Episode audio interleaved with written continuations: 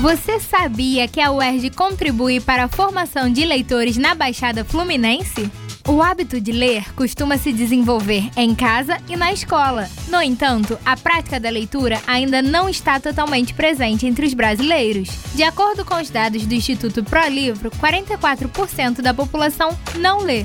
Pensando nisso, o Nascedouro de Leitores busca ampliar as oportunidades para a formação de leitores, através de rodas de leituras, saraus, recitais poéticos, jardins literários e muito mais.